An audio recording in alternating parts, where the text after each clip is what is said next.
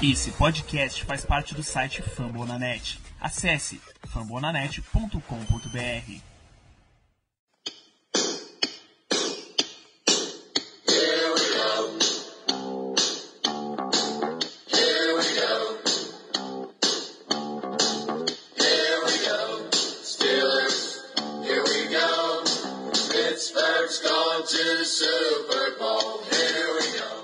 Muito bem, pessoal, estamos começando mais um Black Yellow Brasil Podcast, episódio número 96 do seu podcast falando do Pittsburgh Steelers para todo o Brasil, direto de fambonanet.com.br, do Spotify, do iTunes, Google Podcast ou da onde você quiser. Eu sou Danilo Batista, seu host em mais uma jornada, sentadinho no meu lugar para apresentar você tal qual Blake Boros esteve nesse metade desse jogo, para falar desse jogo maluco, completamente emocionante, Pittsburgh Steelers Jacksonville Jaguars, eu tenho a presença de Germano Coutinho.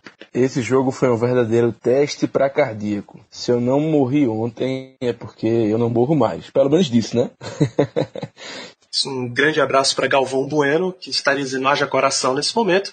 Tem a presença também deste homem de um grande coração, Ricardo Rezende. Boa noite, Ricardo. Gostaria de informar que eu acabei de voltar do cardiologista e ele realmente falou que está ok, apesar do grande dia que tivemos ontem. Foi um grande teste e felizmente eu fui aprovado. A pressão está bem, os batimentos estão ok. Então vamos lá, para mais uma. Também esse jogo que gerou grandes palpitações cardíacas na torcida dos Steelers. Esse jogo que foi um desafio não só para o time, como também para os nossos torcedores. Pittsburgh Steelers 20, Jacksonville Jaguars 16. Semana 11 da NFL, os Steelers conseguem manter essa sua sequência de vitórias e vamos começar dessa vez levemente diferente. A gente vai fazer tal qual o jogo fez com a gente vamos começar pelo lado negativo. Um destaque negativo para cada um de vocês, começando por você, Germano. Bom, eu meu destaque negativo vai para as conversões de terceira descida. Quem acompanha o programa sabe que nos últimos, nas últimas oportunidades, nos últimos podcasts, é, sempre nos pontos positivos eu citava o stat de terceiras descidas do ataque, porque estávamos dominando esse aspecto do jogo, o que é bastante importante, mas infelizmente contra os Jaguars isso não aconteceu. É, nós fomos é, só tivemos sucesso em três terceiras descidas de 11, ou seja, 3 barra 11, o que foi um desempenho, sinceramente, pífio, tá? Pífio. A defesa dos Jaguars realmente é muito boa, ainda mais contra o passe, mas é, essa, essa porcentagem de terceiras descidas que a gente teve foi realmente muito ruim, foi muito ruim. Precisamos melhorar isso para os próximos jogos, assim como nós vínhamos fazendo nos pelo menos dois jogos anteriores. Então, no primeiro ponto negativo fica aí para essa questão das terceiras descidas do ataque.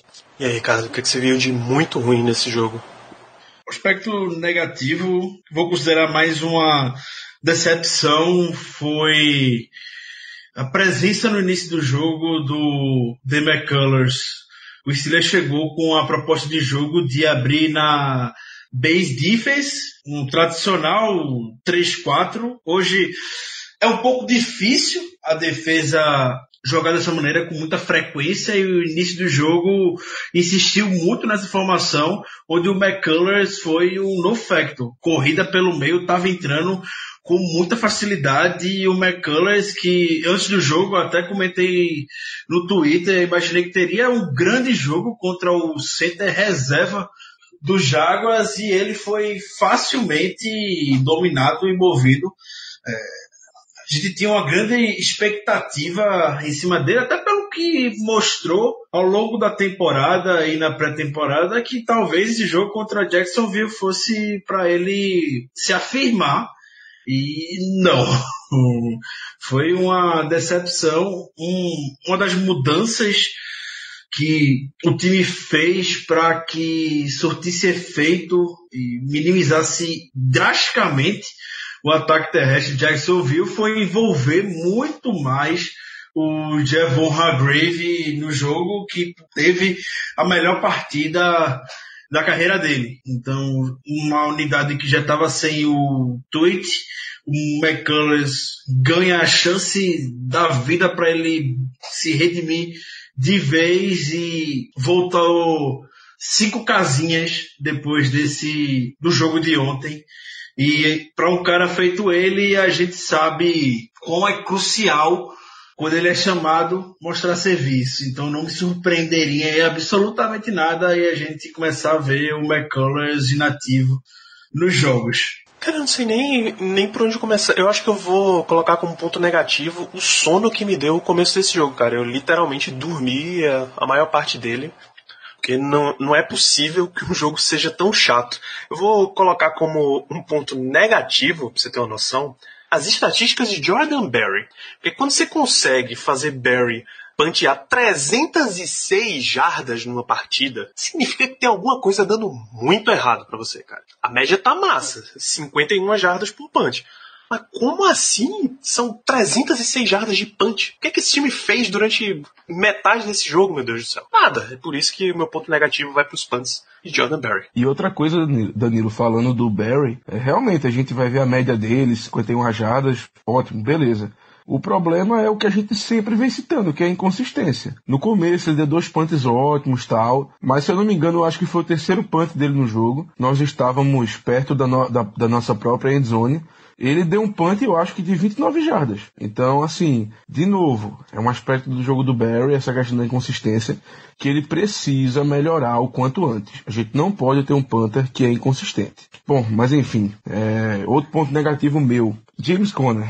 O cara só teve 49 jardas totais, sendo é, 25 terrestres e 24 aéreas. Para um, alguém que estava com média de 135 jardas totais por jogo, realmente foi uma performance decepcionante. Claro que enfrentar a defesa de Jacksonville não é muito fácil, ainda mais é, aquela linha defensiva sensacional. Mas o Conner realmente não teve sucesso de modo algum no jogo. E inclusive ia dropando, quer dizer, ia não, né? Dropou o TD da vitória, que graças a Deus não nos fez falta. Mas pelo conjunto da obra, vai ficar um ponto negativo aí pro James Conner nesse jogo. Coisa rara na temporada, mas foi ponto negativo. Só puxando o que vocês falaram sobre o Barry agora há pouco, até durante o primeiro tempo eu comentei que o Barry é o MVP da equipe até então, porque ele realmente começou muito bem, mas depois apareceu, né?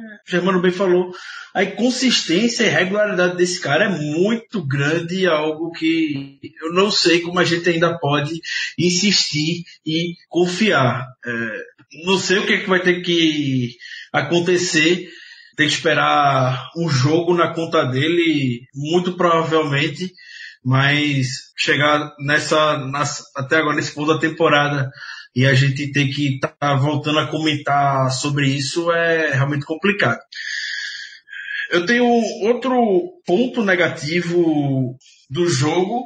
É, é até difícil falar desse jogador específico, porque ele vinha substituindo o Gilbert muito bem. E, obviamente, estou falando do Matt Feiler.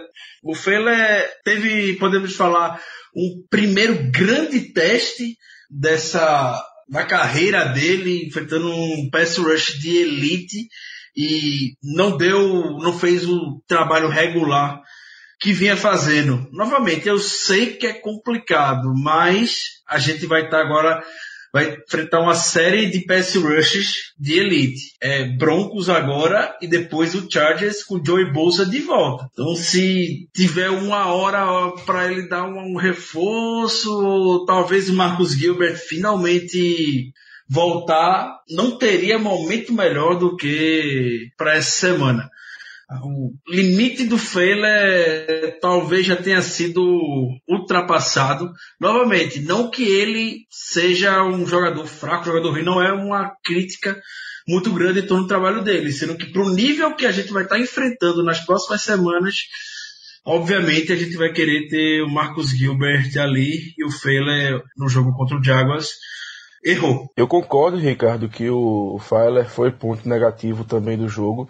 Porém, eu gostaria de deixar uma menção honrosa ao lance a la Romário dele, né? aí merece, aí merece. Essa, aquela tiradinha dele ali no, no touchdown do Big Ben valeu pelo jogo todo. Caralho, Germano, eu juro pra você que eu consigo lembrar a narração desse lance, bicho. A galera tá se entregando aí, o Zé se entregou ontem no QG, Danilo Eu- se entregando eu- ao vivo. claro, que, claro que eu já ouvi, ouvi isso algumas vezes na minha vida, mas eu consigo. Aquele jogo foi no meu aniversário, cara, sabia? 9 de julho de 1994. Mas enfim, é, não é pra. Rapaz, só deixa, eu só deixa eu dizer um dado aí pra vocês. Eu não era nem nascido nessa época. Eu imagino. A- acontece bastante. É, como não é. Como a gente não tá aqui pra falar das cobranças de falta do branco contra a Holanda, é, então ainda tem mais pontos. Ainda tem mais pontos negativos, o jogo foi bem negativo, especialmente em Tenho. aspectos temporais. Então manda bala, meu filho. Tenho. É, como você falou, Danilo, a gente não tá aqui pra falar da cobrança do branco. Mas um ponto negativaço do jogo foi o branco da defesa contra o jogo corrido dos Jaguars. Impressionante, impressionante. Parecia que. Parecia não, né? A defesa simplesmente não tinha resposta pro combo de Fournette, Carlos Hyde e TJ Eldon. Simplesmente eles não tinham resposta. O primeiro quarto mesmo, meu Jesus amado, foi um absurdo. O primeiro tempo, só eu não lembro se foi no primeiro tempo como um todo ou se foi apenas no primeiro quarto que a gente cedeu mais de 100 jardas terrestres. Então assim, não dá, cara, não dá. A defesa realmente foi muito mal. Jacksonville veio basicamente com a intenção de correr com a bola, isso ficou claro, afinal de contas, o Blake Bortles lançando é uma verdadeira negação. Então, não era, eles não estavam ganhando da gente por, por uma, um ajuste, por uma trick play, não. Era simplesmente correr pelo meio, correr pelo meio, correr pelo meio, que estava dando certo. É, a, de- a linha ofensiva deles no jogo corrido foi realmente muito bem. Então, e os running backs, enfim, também não se fala, né? Principalmente o Fournette, que é um monstro. É um monstro correndo com a bola. Então, um ponto negativaço aí fica aí para a defesa, que no total cedeu quase 180 jardas terrestres. Inclusive, eu falo também nessa questão do, da, da jogada do jogo contra o jogo terrestre, eu cito também o fato de que o Blake Bortles teve um certo sucesso correndo com a bola.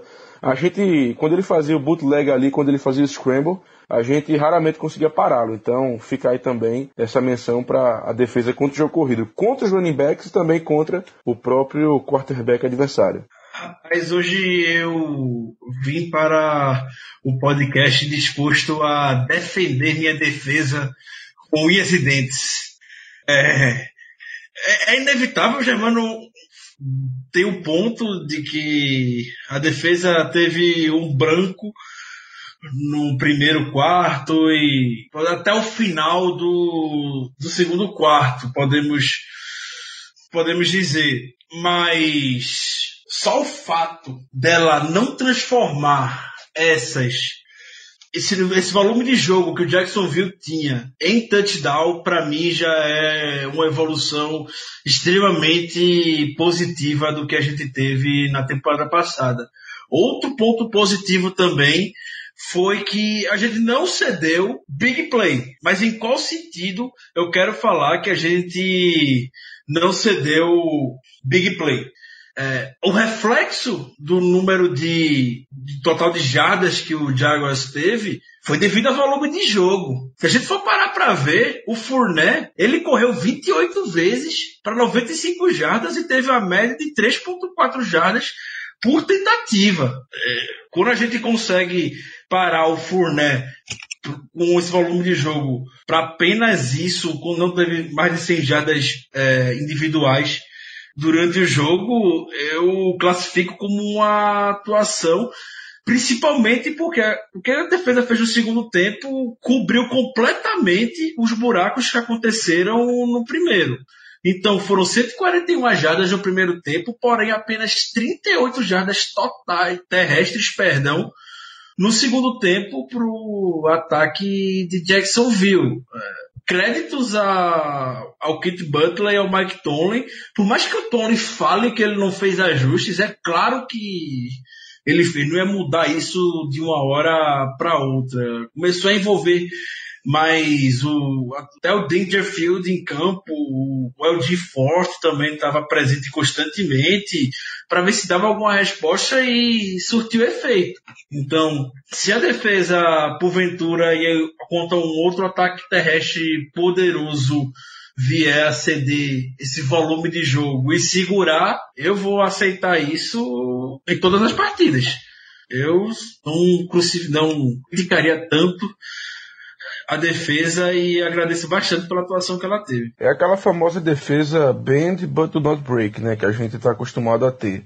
A Se, defesa se tivesse, que é, se ela tivesse levado um TD no, prime, no primeiro tempo, em uma dessas campanhas que o Jaguars conseguiu avançar muito bem pelo chão, eu não estaria elogiando aqui, mas não cedeu TDs diante do volume de jogo. Então, para mim, tá ótimo. Pode ceder o campo todo, se na hora H, como fez, segurou, beleza. É, Não, não tem o que fazer. Um, um time contra o Jaguars com o quarterback do nível que tem e com três running backs que facilmente seriam titulares em 31 franquias pela NFL, é, é um, é um matchup que é previsível. É, mas por mais que a gente saiba o que esse time vai fazer, nem sempre a gente vai ter ou peças no momento ou um esquema tático no momento que seja adequado para poder segurar, é insistir, insistir, insistir.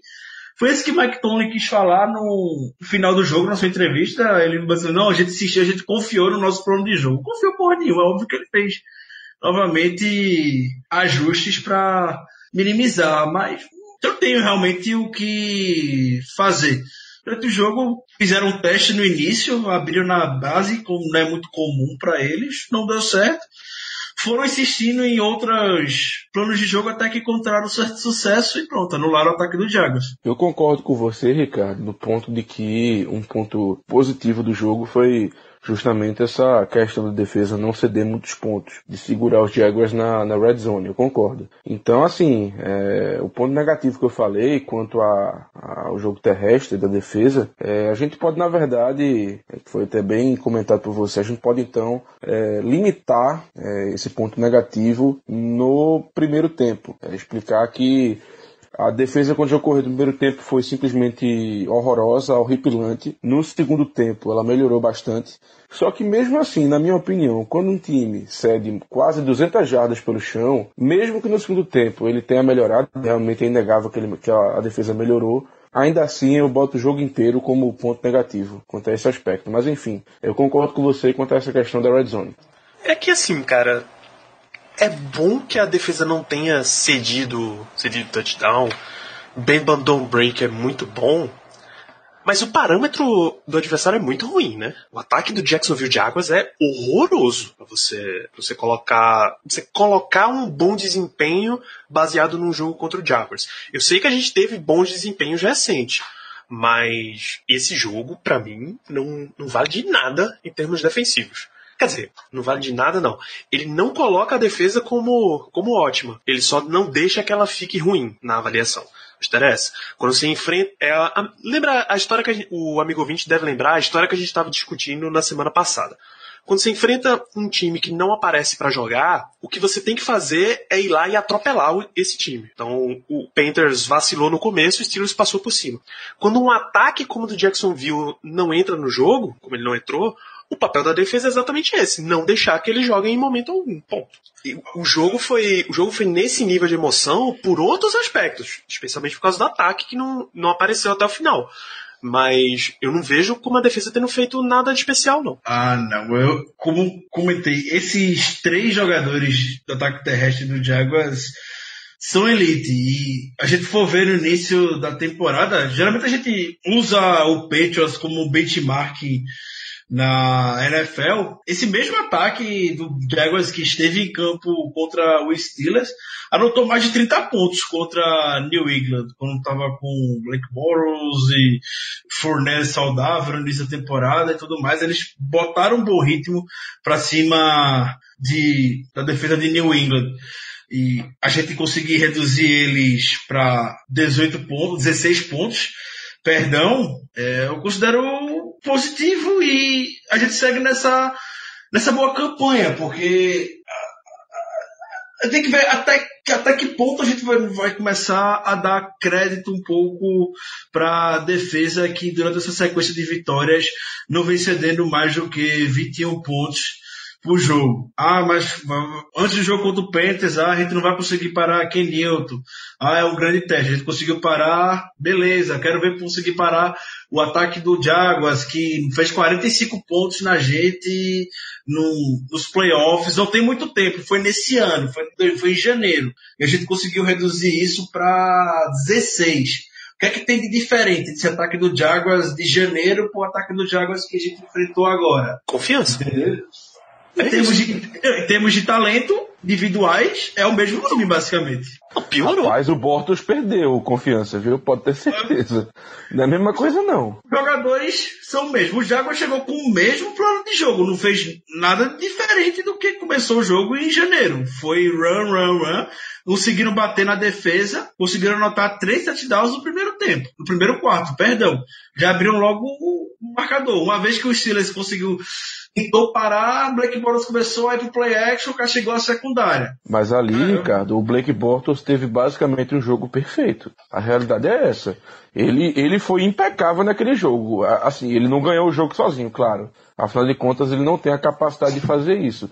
Mas pro plano de jogo deles, pro que pediam para ele fazer, ele foi perfeito. E eu, di, e eu digo isso sem ter é, o menor medo de errar. A gente só perdeu aquele jogo por duas razões. Primeiro, porque aquelas chamadas de quarta descida foram horrorosas. E segundo, porque o Bortles teve, diante dos, dos parâmetros, enfim, diante da, daquilo que ele, ele tinha, da proposta que ele tinha de jogo, de lançar a bola, ele foi perfeito. Se o Bortles tivesse sido, tivesse ido bem no jogo, nós teríamos ganho. Mas ele realmente foi perfeito para aquilo que o gameplay deles pedia. Eu, eu ainda considero bastante positiva a participação ah, da defesa. Rapaz, eu não considero não, sinceramente.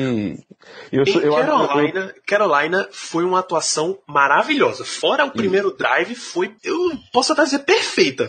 A gente só cagou na hora que Art Burns entrou, aí a gente não precisa voltar. Mas nessa, é que eu não vejo. Não, eu vejo veja. acima da média. Pô. Veja, a defesa dos moldes que a gente tem hoje não é defesa para ganhar jogo. A defesa que a gente tem hoje tem que esperar que a defesa dê condições para o ataque ganhar. E a defesa ontem fez exatamente isso. É esse ponto que eu quero chegar. A gente Mas pode aí... esperar dessa do Steelers. Não tem. Hoje a gente não tem um talento um playmaker como foi de outras temporadas atrás, pra gente esperar, não. A gente sabe que esse cara vai chegar e pode fazer um turnover crucial, a gente vai botar o um ataque já dentro do campo do adversário para virar um jogo que tá muito pegado. Não. A defesa vai botar o ataque deu, deu toda a condição pro ataque em todo momento da partida conseguir sobressair para ter a vitória. Mas aí são dois pontos diferentes, na minha opinião, pelo menos, porque a defesa na red zone realmente foi muito boa. É um ponto, inclusive, positivo, que a gente pode até citar. O, o meu problema é que a defesa, porque contra o jogo aéreo foi inexistente, basicamente. Tem o jogo aéreo do, dos Jaguars, então não tem nem como comentar. Mas contra o jogo terrestre, eu não gostei. Então, para mim, são duas coisas diferentes. A defesa contra o jogo terrestre, que foi ruim, e a defesa na red zone, que foi boa. Enfim, essa, essa a gente vai de fato discordar enorme. Germano, você ainda tem mais pontos negativos sobre esse jogo para levantar? Tenho, tenho sim. É, um ponto também negativo do jogo para mim foi, e para mim é muitíssimo claro isso, foi o desempenho do Big Ben. Porque eu, eu lembro que durante o jogo ontem, eu tava. A gente tá gravando na segunda-feira, tá, gente?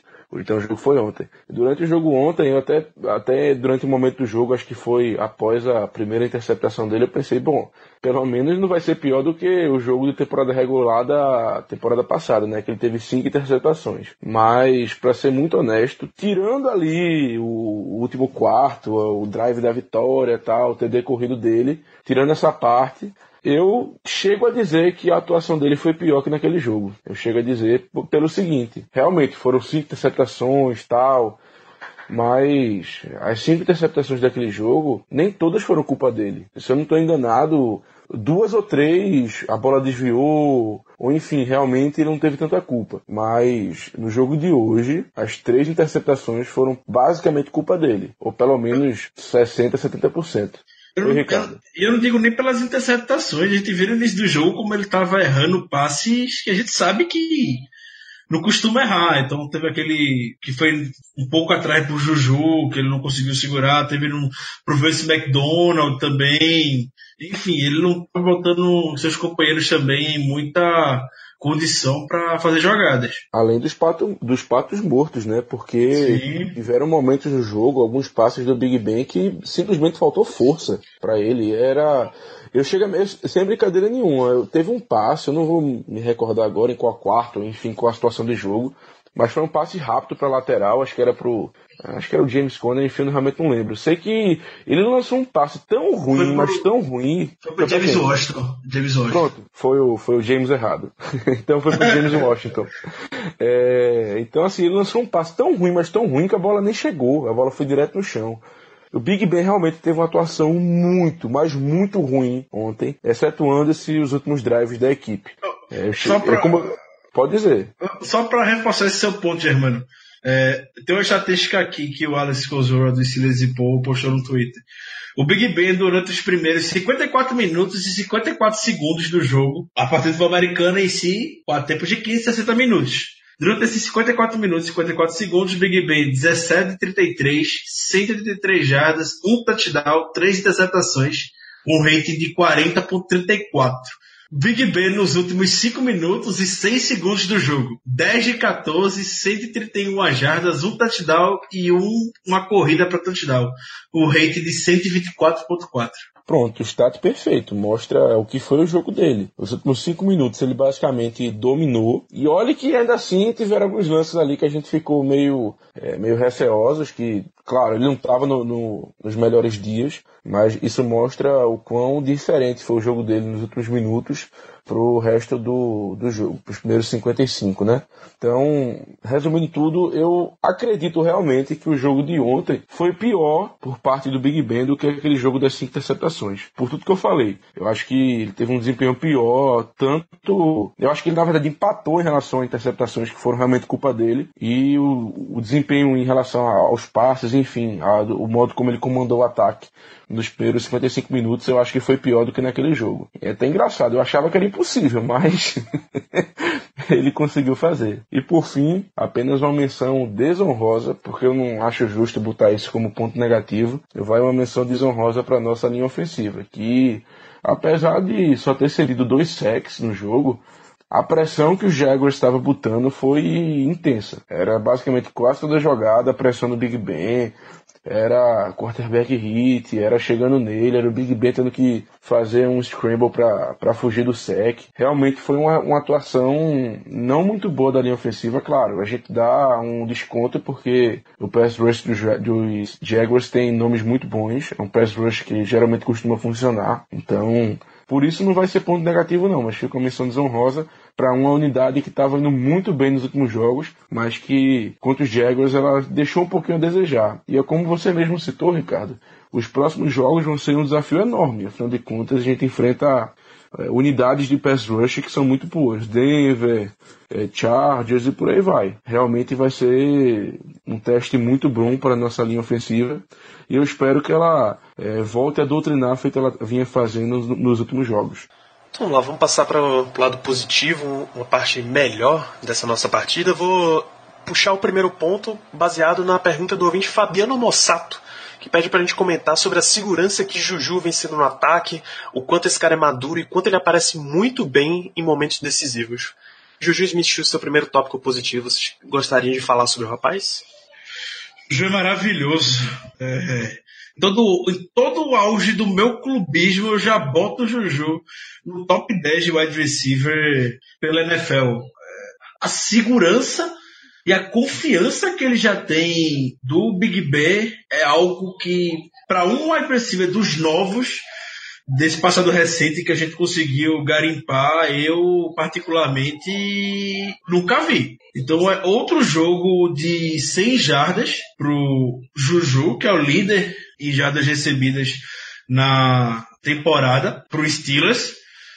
A gente tava, tinha até certo receio, eu particularmente tava certo receio, porque era a volta do EJ Bouye, para partida e a gente sabe que ele é um cara, é um dos cornerbacks de elite da NFL e no final do jogo não teve chance para ele com o Juju, que fez aquela recepção maravilhosa, recepção clutch mesmo, recepção de gente muito grande na campanha da virada.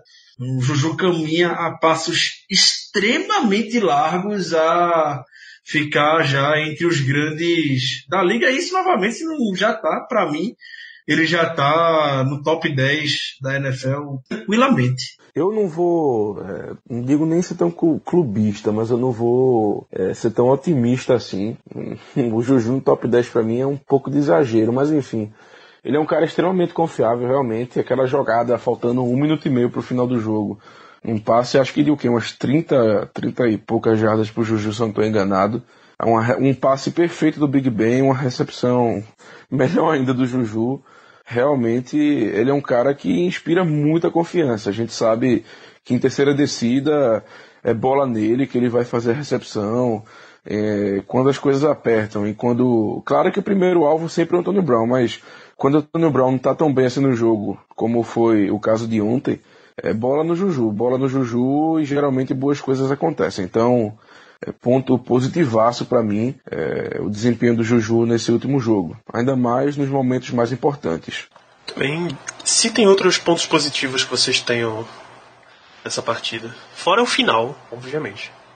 O pass rush estava espetacular. Eu sei que a gente, infelizmente, lamento muito que a gente não tenha deixado Blake Boros tanto na shotgun quanto a gente desejava. Mas se a gente for parar pra ver, o Black Boros teve 18 dropbacks. E desses 18 dropbacks, 6 transformaram em sec. É um terço das vezes que o Steelers, que o Black Boros foi para um passe e o Steelers chegou em cima dele. Ainda teve, Danilo, foram quantos QB hits que você comentou? Foram mais 7. 7?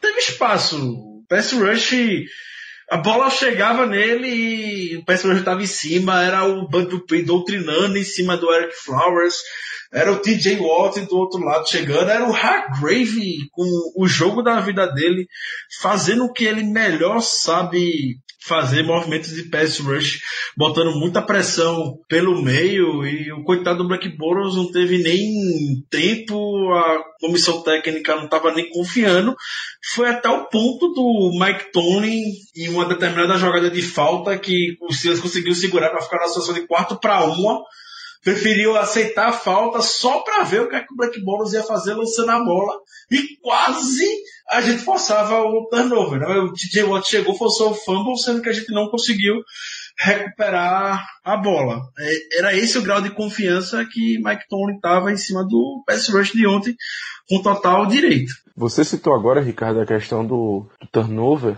É, é, inclusive também é um ponto um pouco negativo, mas não do jogo exatamente, mas sim da temporada. São, se eu não me engano, apenas 11 turnovers, pelo menos eram 11 turnovers antes do jogo. Uma marca que é apenas fica no último terço da NFL em questão de turnovers por defesa. A gente está no último terço ali do ranking. É algo que a defesa precisa melhorar um pouquinho. A gente viu, por exemplo, aquela interceptação do, do Jalen Ramsey, que primeiro achou-se que a bola tinha batido no chão, mas quando vimos o replay ficou claro que ela não bateu. E engra... eu digo engraçado, mas assim, foi até um pouco triste, porque pouco tempo depois daquela jogada, o Blake Bortles lançou um, um pato morto para variar, e o Sean Davis tinha totais condições de fazer a interceptação e deixou a bola escapar e bater no chão. Então aí a gente vê a diferença de uma defesa que consegue gerar turnovers e de uma defesa que infelizmente tem problemas com isso. E aí você citou essa questão e me veio na cabeça. Eu esqueci de, de fazer também uma pequena menção desonrosa a isso é, nos pontos negativos. É, ponto positivo. Cara, eu vou dizer, além de concordar com você, Ricardo, quanto ao pass rush e principalmente quanto ao desempenho do TJ, do TJ Watt e do Javon Hargrave, eu vou citar uma coisa que eu não achei que eu iria fazer essa temporada. Eu tô impressionado. Que, que vão ser os ajustes defensivos do Keith Butler no segundo tempo. Eu realmente estou impressionado até agora com isso. E não foi só ajuste é, de parar é, jogo terrestre, no caso de, de mudar o esquema, não sei o que. Foram mudanças de jogadores. É como vocês bem falaram, a gente viu o LJ Forte, a gente viu o Dangerfield em campo. cara, ele realmente viu que a defesa tava, tava com problema, que no caso era o jogo corrido, e falou, pô, vou mudar isso aqui, vou tentar mexer para ver se melhora. E deu certo. Ele alterou os jogadores, alterou o esquema, e isso se traduziu em uma performance defensiva muito melhor no segundo tempo do que foi no primeiro. Então fica aí meu ponto positivo para, incrivelmente, os ajustes defensivos do Keith Butler, por mais incrível que pareça. Registrar essa pergunta do nosso ouvinte Gustavo Torres, como é que a gente avalia a rotação de defensive backs, principalmente Dangerfield e Terrell Edmonds mais próximo do box. Segue aí, gente, pontos positivos. Eu, eu vou citar, mas vem em decorrência muito do pass uma menção, uma menção honrosa, né, Ricardo? É uma menção honrosa aos nossos cornerbacks que fizeram muito ontem que não tinham o que fazer também, mas limitaram os wide receivers do, do Jaguars a não muita coisa. O Didi Westbrook, o DJ Shark e o Dr. Moncrief combinaram para cinco recepções só. E não chegaram, passaram um pouco mais das 50 jardas. Foram um no facto na partida. Um desses passes foi uma cagada tremenda, porque a bola ricocheteou em alguém, caiu na mão do Didi Westbrook. É, naquele momento pensei que o jogo já estava fadado à derrota, mas hum, Joe Hayden, o Coach Sensible, que a gente nem citou o nome específico do Sensible ontem, e o Mike Hilton estavam quase de telespectadores de luxo, podemos dizer, pelo menos para cobrir o passe na partida. Então, é uma missão rosa muito boa para eles. É, um destaque positivo que eu, é, eu, tem que ser deixado é pro Hayward. A gente exalta, como deve ser exaltado, muito a liderança que o Big Ben tem com a equipe, como, independente do momento, o Germano falou bem, do grande parte do jogo ele estava muito mal, e no final, literalmente, ele botou a bola embaixo do braço e vamos resolver, e foi lá, se jogou na endzone e anotou o touchdown da vitória no final do jogo. O Hayward na defesa jogou 90% dos snaps, ele só não jogou mais snaps do que o Sean Davis, e o Joe Hayden. E isso a gente sabe para uma defesa que rotaciona tanto como a nossa, o volume de jogo para alguém da posição do Kerry é, é muito grande. Então fica, tira o chapéu para ele também, todo momento em campo, querendo segurar o jogo terrestre, querendo mostrar o serviço e ainda conseguiu garantir o seu sec de sempre, né? Tô, tô olhando para ver se as perguntas pode, podem trazer mais pontos mas pontos Acre... positivos. Acredito que não, acredito que não, Danilo. Acho que só foi isso mesmo, porque o jogo foi terrível. Na, durante 50 minutos foi terrível. Então. É isso. Sim, eu tenho. Eu tenho um ponto positivo. Eu tenho um ponto positivo. Tem que elogiar a compostura no jogo do senhor Antônio Brown. A gente poderia imaginar que teve um momento no primeiro quarto que ele se livrou lindamente do Jalen Ramsey, deixou o Ramsey na saudade. Tava sozinho, poderia ser torcida muito fácil do Steelers e o Big Ben não olhou para ele.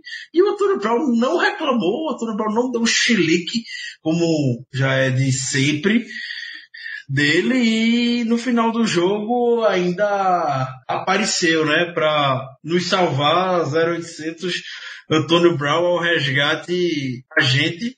E tem como não deixar de citar a cabeça dele foi, foi bem legal ver o Antônio Brown controlado e ele viu que ninguém vai esquecer ele em momento do jogo. Quando o Big Ben sentir que dá para mandar a bola para ele, a bola vai chegar na mão dele, como chegou no touchdown, como chegou no, no finalzinho do jogo, que ele fez uma recepção extremamente decisiva para deixar a gente dentro da linha de 5 jardas. E não necessariamente ele precisa ter um volume de jogo, não adianta, nada adianta ele ter 15, 20 recepções em uma partida se não, não for crucial para a equipe. Acredito que ele esteja tendo muito mais uma noção do que uma recepção de valor para o time, até pelo volume de touchdowns que o Brown teve na temporada. Já não sei nem quantos jogos consecutivos já são com touchdown. Oito. São oito, oito jogos consecutivos com pelo menos um touchdown para ele.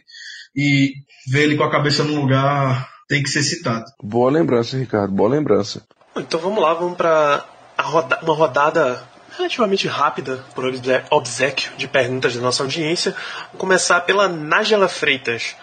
O que, é que vocês acharam da atuação do Kona e baseado no histórico até aqui, ele aguenta uma pressão de jogo de playoff? É como eu citei no começo do programa, nos meus pontos negativos, o Conner não foi bem, mas quanto à segunda parte da pergunta da nossa ouvinte, da Nájila, inclusive um abraço para ela, tá, nossa, tá na nossa liga do, do Fantasy, é, acredito que não teria muito problema não, que ele sim aguenta pressão em jogo de playoff.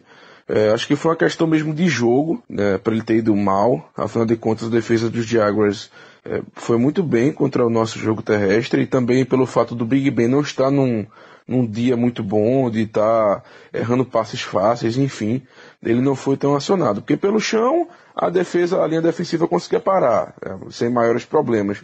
E naqueles é, checkdowns que o, o, Big Ben adora fazer, é, ele não estava conseguindo acertar muito. Inclusive, teve um lance logo no, no, início do jogo, uma terceira, acho que foi uma terceira descida, ou foi segunda descida, no qual o Conner simplesmente se livrou do linebacker, estava sozinho, na frente do Big Ben, e o Big Ben lançou uma bola contestada para o James Washington, que não foi recepção. Então, assim, acredito eu que o desempenho ruim do Conner no jogo foi mais um, um produto do contexto do jogo, do que, de como o jogo foi, do que realmente porque ele em si jogou mal, assim, que ele foi horrível. Ele não foi horrível, apesar daquele drop lá no final do jogo, que ali sim foi horripilante, foi horrível, mas tirando isso, acredito que foi mais por um aspecto, por um contexto do jogo.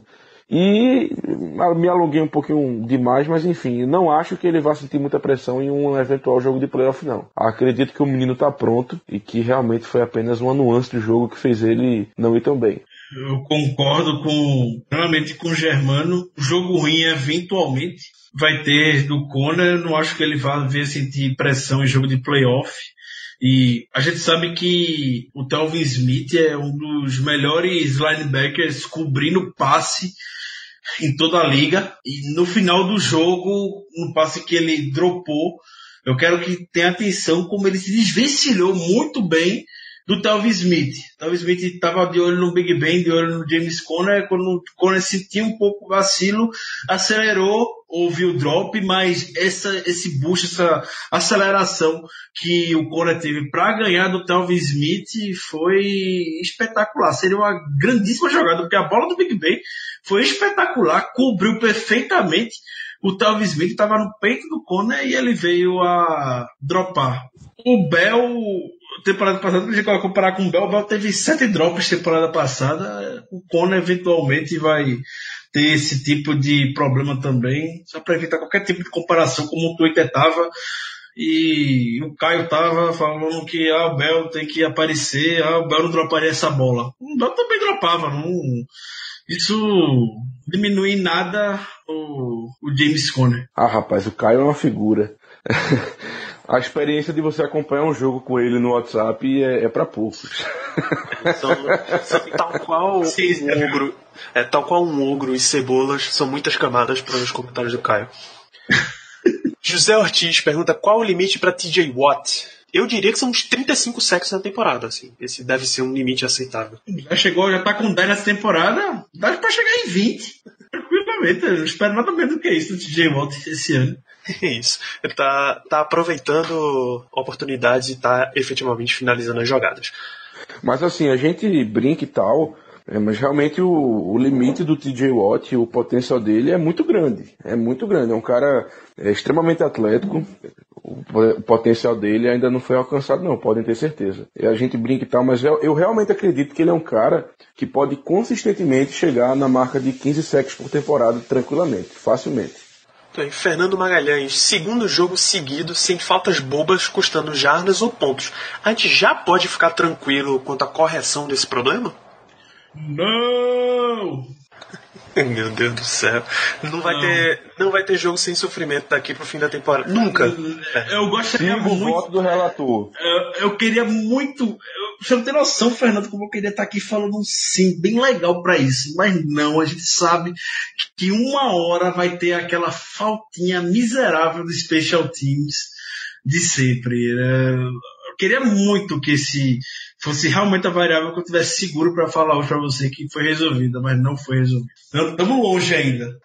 Nosso amigo Dantas Filho, que eu de novo esqueci qual é o primeiro nome dele, então ele volta a ser de Brickashaw Dantas, pergunta o quanto da subida de produção da defesa pode ser atribuído à saída de Artie Burns. Eu diria muito. Muito também. Sim. Outra coisa, assim, o Burns, qualquer coisa ali, a gente sabe seria melhor que Ari Burns. Se botasse um cone, provavelmente seria melhor do que o Burns. Então, não, eu, não vou nem muito me alongar nessa resposta. Concordo. Kelvin André pergunta se vocês estão gostando de Sean Davis como free safety até agora na temporada. Olha, eu tô gostando. Eu não acredito que ele esteja tendo uma temporada espetacular, que seja que ele tenha se consolidado como resposta na posição, tal. Não acho, mas com certeza ele tem melhorado em alguns aspectos, principalmente nos aspectos mentais, porque ele tem é, diminuído as faltas bobas dele, que a gente sabe que nos custou alguns jogos. Então, sim, eu tenho gostado da- das atuações dele. De novo, não, é- não sei exatamente se é uma resposta para o futuro, que, é, que seja aquele cara titular por 8, 7 anos, mas ao que parece até agora, ele vem desempenhando bem o papel dele. Muito me alegra com o Sean Davis, eu não botava fé que ele fosse se encaixar como free safety e felizmente ele muito bem. Se parte do sucesso que a gente tá tendo evitando big plays nessa temporada, uma grande parcela é por conta do Sean Davis. Então, sim, pode oferecer mais? Pode, com certeza, muito a desenvolver, mas pelo menos é bom ver que a gente achou um lugar pro Sean Davis, que o coitado começou como níquel, depois a gente inventou dele botar de safety, já jogou de corner e pelo menos uma posição fixa lá no fundo do campo com free safety ele se encaixou. Ótimo, é aí que a gente pode trabalhar ele, então considere esse como um ano, não é na prática, obviamente, mas considere esse o ano de rookie, o Sean Davis. Vamos esquecer o que ele fez no passado, porque senão vai ficar queimado para sempre. Um belo ponto de vista. Alexandre de Inés pergunta, olhando pra frente no calendário, qual é teoricamente o jogo mais duro na reta final? Chargers, Saints ou Patriots? Rapaz, difícil. Eu não tenho nem dúvida que é o Saints. Não, eu acho difícil. Eu acho difícil. É, é um jogo duro, não é uma. Gente, o Saints a gente sabe que não temos muitas chances. Por isso que eu vou botar um jogo, um jogo duro contra o Patriots. Acho que é o jogo contra New England que vai determinar se a gente vai ser seed 2 ou se a gente vai ficar, tem que se contentar com a 3 ou 4 para disputar o wild card. Vai Exato. ser novamente aquele drama do ano passado. E nosso histórico contra New England, precisa nem falar, né? Terrível. Paternidade. Exatamente, é por isso que eu disse que era um pouco difícil, porque contra os Saints é, é parada dura, claro, mas eh, contra os Patriots deve valer muito mais o jogo e é um jogo, digamos assim, que a gente tem eh, maiores chances de sair com a vitória, entendeu? É um jogo mais equilibrado, apesar de tudo. Contra os Saints, realmente a situação é difícil. É, ok. Se você considerar que o Saints nem é jogo, porque eles estão muito acima, aí você pode colocar o Patriots mesmo. Esse tem um rapaz com uma camiseta do São Paulo que eu não faço a menor ideia de qual é o seu nome, amigo. A gente provavelmente nos próximos programas teremos que pedir o seu nome e a cidade de onde está falando, tal qual ligações a cobrar nos velhos tempos. Ele pergunta onde é que ele pode comemorar o Hepta aqui em São Paulo. Essa pergunta a gente só te responde em fevereiro, quando isso acontecer. O Wikipet, belo, belo nome, ainda dá para sonhar com a primeira, com First Seed, ou o importante é só ter mando contra o New England Patriots? O Wikipedia, quando você ouvir esse podcast e você vai saber o resultado de Reigns e Chiefs, então se o Chiefs perder, a gente pode sonhar. Se o Chiefs não perder, esquece. O negócio é manter a Série 2 mesmo para um, quem sabe, um possível duelo contra New England, só que dessa vez no Heinz Field, na, no Divisional Playoffs. Rapaz, eu acho que nem sonhar a gente pode, Ricardo, porque no confronto é, direto a gente tem a desvantagem, né? Eles que têm a vantagem, então eu acho extremamente difícil. Eu estou trabalhando num cenário onde a gente vai conseguir seguir nessa sequência de vitórias, terminar a temporada com 13 vitórias e o, e o Chiefs vem a perder pro Rams e vem a perder pro jogo com o Chargers ainda. O cenário que eu tenho na cabeça perfeito é esse. Improvável, né? Mas É, O Chiefs está, enquanto a gente grava aqui, começando o jogo contra o Rams no Monday Night Football, eles ainda têm um jogo em Oakland contra o Raiders tranquilo, recebem Baltimore Ravens, pode até ser complicado, recebem Los Angeles Chargers, esse é o jogo que a gente mais está torcendo, visitam Seattle Seahawks e recebem o Raiders para fechar. Nossa! Se não for esse jogo contra o Rams, eu já tô vendo o 15-1 na Chiefs. Exatamente. Então, se o Chiefs perder do Rams, a esperança ainda vai estar grande. Se não, esquece. Exato. Então, você, amigo ouvinte, tem mais, mais informações sobre se a gente ainda pode sonhar do que a gente quando tá gravando. Bruno Luiz, esse jogo foi mais sofrido e improvável do que aquele contra os Bengals nos playoffs? Aquele que a gente só passou porque Vontaze Burfict e Pac-Man Jones deram a vitória para os Steelers? Não! Não, foi não. O- A gente ganhou do Jaguars. Naquele dia a gente, o Bengals perdeu pra gente. Acho que dá pra entender, não foi? Perfeito.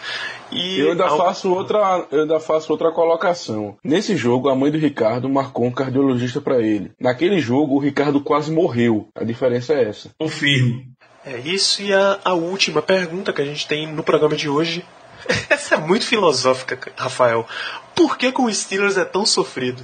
Essa a gente poderia passar horas e horas discutindo aqui, relembrando grandes sofrimentos que tivemos com essa franquia, experiências de quase morte. Então, a gente só sabe que é assim que tem graça, cara. Se vier muito fácil, nem tudo na vida que é muito fácil é bom. Vamos seguir para o próximo bloco desse nosso programa, que já é o bloco derradeiro. A gente vai fazer considerações finais e um matchup para o nosso próximo jogo, que eu adoro ficar enrolando enquanto eu busco, que é em Denver contra o Broncos, no domingo às 6h25, horário de Recife, 7h25, horário de Brasília, com muito provável transmissão da ESPN. Você, amigo ouvinte, já deve saber se esse jogo vai passar ou não. Germano Coutinho, por favor. Bom, primeiro minhas considerações finais é, ficam para a nossa vitória. Eu vou explicar o porquê. Nó- Nós cansamos de comentar aqui que realmente não foi uma atuação muito boa da equipe, que ela deixou a desejar em vários pontos. Mas time que quer alguma coisa, time que quer chegar em Super Bowl, time que quer ir longe na temporada, tem que vencer jogo no qual ele não joga bem. E foi exatamente isso que aconteceu. A gente foi na raça, no, no suor, no sangue, na superação e conseguimos arrancar essa vitória contra Jacksonville lá na Flórida. Então minha consideração fica- final fica para isso. E meu matchup vai ser assim, é chovendo molhado, mas pro pass rush dos Broncos contra a nossa linha ofensiva, que contra os Jaguars já não foi tão bem, quando enfrentou um pass rush um pouquinho melhor, e ali enfrentava Von Miller de um lado e Bradley Chubb do outro, não é nada agradável. É realmente é uma tarefa bastante difícil para nossa linha ofensiva. Não sabemos se o Gilbert vai jogar ou não, então o Matt Filer talvez tenha que é, que- não, não exatamente quebrar esse galho, mas talvez tenha que é, entrar no, no time titular de novo, se manter no time titular de novo para segurar. E a vantagem está totalmente com eles. Sinceramente, eu gosto da linha ofensiva, mas a gente sabe que a nossa fraqueza são nas pontas, né? Com o Villanueva e o Matt Filer. Então fica aí esse matchup pro jogo. Ricardo Rezende, despeça-se da nossa audiência e o, o que é que você está esperando para ver esse Denver, Denver Broncos contra os Steelers? Antes, antes meu matchup, só tem duas defesas na NFL que forçaram pelo menos dois turnovers em todos os jogos até então da temporada. Jacksonville Jaguars e Denver Broncos. Então a gente já sabe muito bem por onde o caminho da vitória vai vir. No Big Ben vai ter que proteger bem a bola. A gente não, não vai ser toda semana que quando o Big Ben lançar três interceptações, a gente vai conseguir vencer a partida. É, então, sim, Big Ben que essa semana fica um pouco mais atento com seus turnovers. Ele protegendo a bola, é, não acho que a gente vai ter muito problema de ganhar o jogo, mas vocês sabem, né, como vai ser essa partida de domingo. A gente não possui um bom histórico jogando em maior high. Então, apertem seus cintos e preparem seus corações para mais um domingo daquele. Mais um domingo daquele, perdão. E a minha consideração final, tem gente que eu sei que não vai gostar, vai ter gente que vai gostar, mas não pode deixar de ser citado um cara que eu realmente acho que merece muito mais amor e crédito do que ele tem hoje é o, o Mike Tomlin. Eu não nego para ninguém que eu sou muito fã do Tomlin e a gente sempre procura botar créditos em outros times quando há os devidos ajustes e os times viram o jogo, mas quando se trata aqui em Pittsburgh a gente nunca dá crédito ao Tomlin. A gente não dá crédito ao Tomlin no jogo contra o Chiefs, a gente não dá crédito ao Tony por essa virada que teve na temporada de como o time se adequou, como o time está nessa sequência de vitórias. Já é o terceiro ano consecutivo que o Steelers pelo menos tem seis vitórias seguidas em uma temporada. Pode ser o adversário que for, pode ser os jogadores que for. Não é todo técnico na NFL que consegue manter essa regularidade.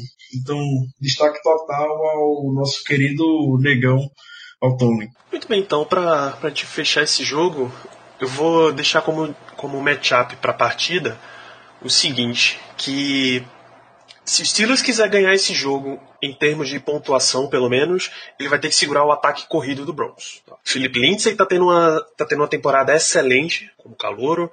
Royce Freeman está tendo uma boa temporada como calouro. Então, os dois vão ter que ser contidos. O que o Steelers vai precisar fazer para isso, é claro, continuar um bom trabalho de linha defensiva, os Steelers nas trincheiras têm ido muito bem, continuar um bom jogo dos linebackers, os Steelers também está tendo um ano legal nesse, nesse aspecto. Então, esse setor precisa continuar funcionando para que o Steelers contenha a principal arma de ataque, talvez a única arma de ataque que o Denver Broncos vem tendo.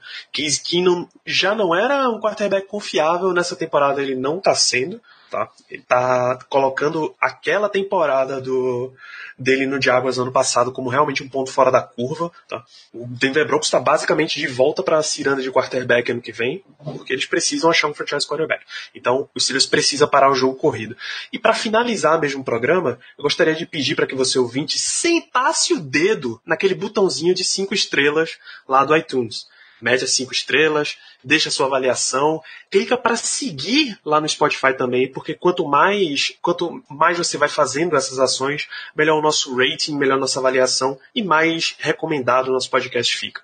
Aproveita também e segue a gente lá no Instagram e no Twitter, BlackYellowBR, e acessa fambonanet.com.br barra BlackYellowBrasil para conferir todo o conteúdo que a gente está gerando sobre os Steelers.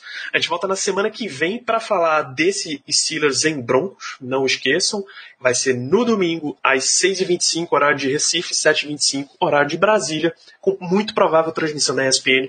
Um grande abraço a todos vocês e até lá.